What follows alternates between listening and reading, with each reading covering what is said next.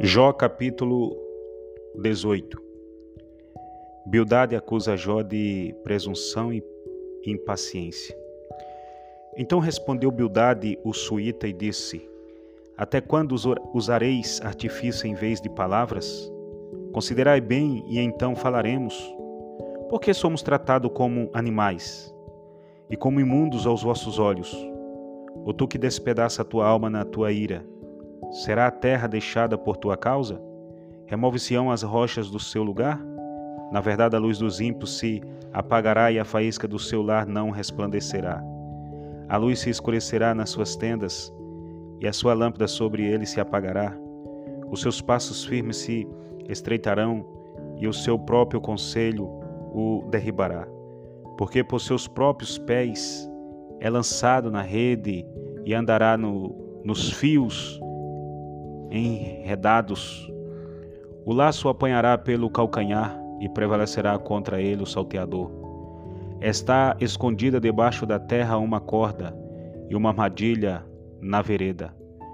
Os assombros o espantarão em redor e o farão correr de uma parte para outra por onde quer que apresse os passos.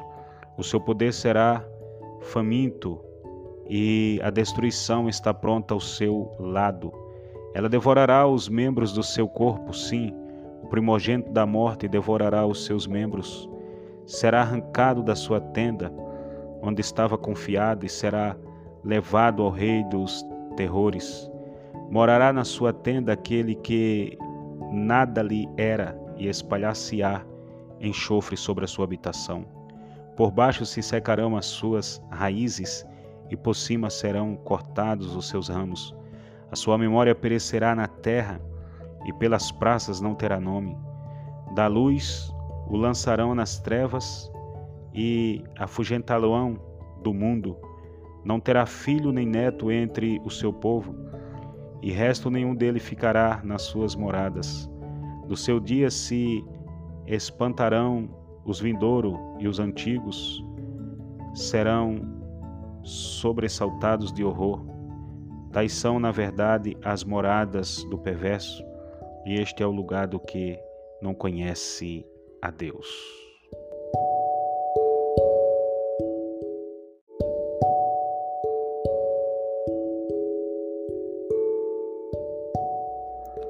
Jó capítulo 19 Jó queixa-se da obstinação e dureza dos seus amigos. Respondeu Jó e disse: Até quando entristecerei a minha alma e me quebrantareis com palavras? Já dez vezes me envergonhastes, vergonha não tendes de contra mim vos endurecerdes? Embora haja eu na verdade errado comigo, ficará o meu erro. Se deveras vos levantais contra mim e me, angust... e... e me arguis pelo meu opróbio, Sabeis agora que Deus é que me transtornou e com a sua rede me cercou. Eis que clamo violência, mas não sou ouvido, grito socorro, mas não há justiça. O meu caminho ele entrincheirou e não posso passar, e nas minhas veredas pôs trevas.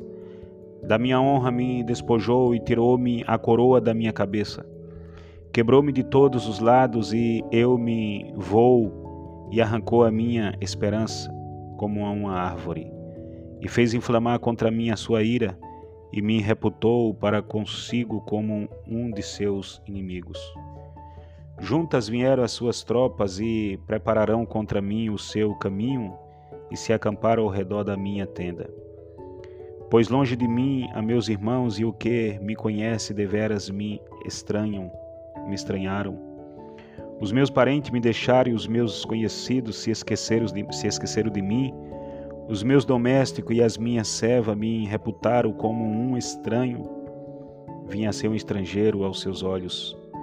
Chamei a meu criado e ele me não respondeu. Cheguei a suplicar com a minha boca. O meu bafo se fez estranho à minha mulher. E a minha súplica aos filhos do meu corpo. Até os rapazes me desprezam, e levantando-me eu fala contra mim. Todos os homens do meu secreto conselho me abominam, e até os que eu amava se tornaram contra mim. Os meus ossos se apegam à minha pele e à minha carne, e escapei só com a pele dos meus dentes. Compadecei-vos de mim, amigos meus, compadecei-vos de mim, porque a mão de Deus me tocou. Porque me persegues assim como Deus, e da minha carne vos não fartais. Quem me dera agora que as minhas palavras se escrevessem, quem me dera que se agravasse num livro, e que com pena de ferro e com um chumbo para sempre fosse esculpida na rocha. Porque eu sei que o meu redentor vive e por fim se levantará sobre a terra. E depois de consumida a minha pele, ainda em minha carne verei a Deus. Vê-lo-ei por mim mesmo e os meus olhos, e não outros o verão, e por isso os meus rins se consomem dentro de mim.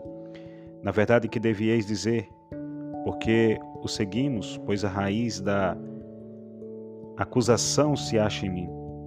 Temei vós mesmo a espada, porque o furor traz os castigos da espada para saberdes que há um juízo.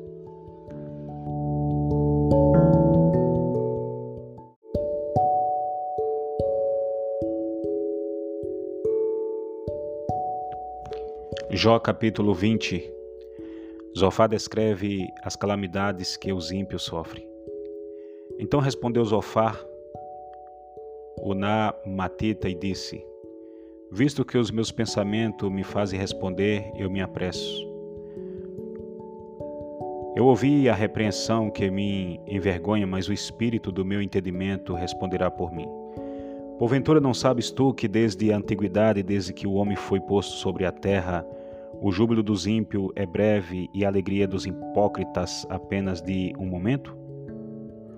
Ainda que a sua altura suba até o céu e a sua cabeça chegue até a, as nuvens, como seu próprio esterco perecerá para sempre, e os que o viam dirão: Onde está? Como o sonho voa e não será achado, e será afugentado como uma visão da noite. O olho que eu vi jamais o verá, nem olhará mais para ele o seu lugar.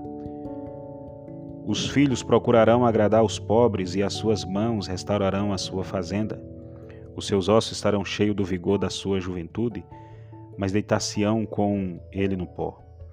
Ainda que o mal lhe seja doce na boca e ele o esconda debaixo da sua língua, e o guarde e o não deixe antes o retenha no seu paladar. Contudo, a sua comida se mudará nas suas entranhas, fel de áspide será interiormente. Engoliu fazendas, mas vomitariais do seu ventre, Deus a lançará. Veneno de áspides, solverá língua de víbora o matará. Não verás correntes, os rios e os ribeiros de mel e manteiga. Restituirá o seu trabalho e não engolirá conforme o poder de sua mudança não soltará de gozo. Porquanto oprimiu, desamparou os pobres e roubou a casa que não edificou. Porquanto não sentiu sossego no seu ventre da sua tão desejada fazenda, coisa nenhuma reterá. Nada lhe sobejará para comer, pelo que a sua fazenda não será durável.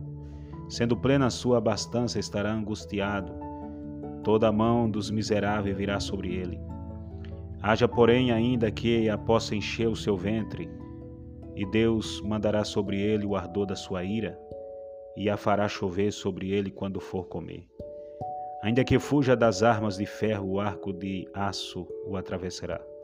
Arrancará o dardo do seu corpo, e resplandecente virá sobre o seu fel.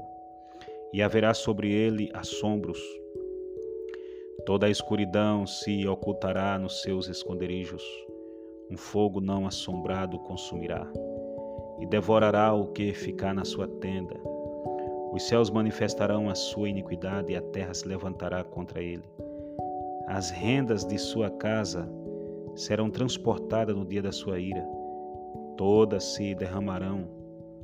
Esta da parte de Deus, essa é a porção do homem ímpio, esta é a herança que Deus lhe reserva.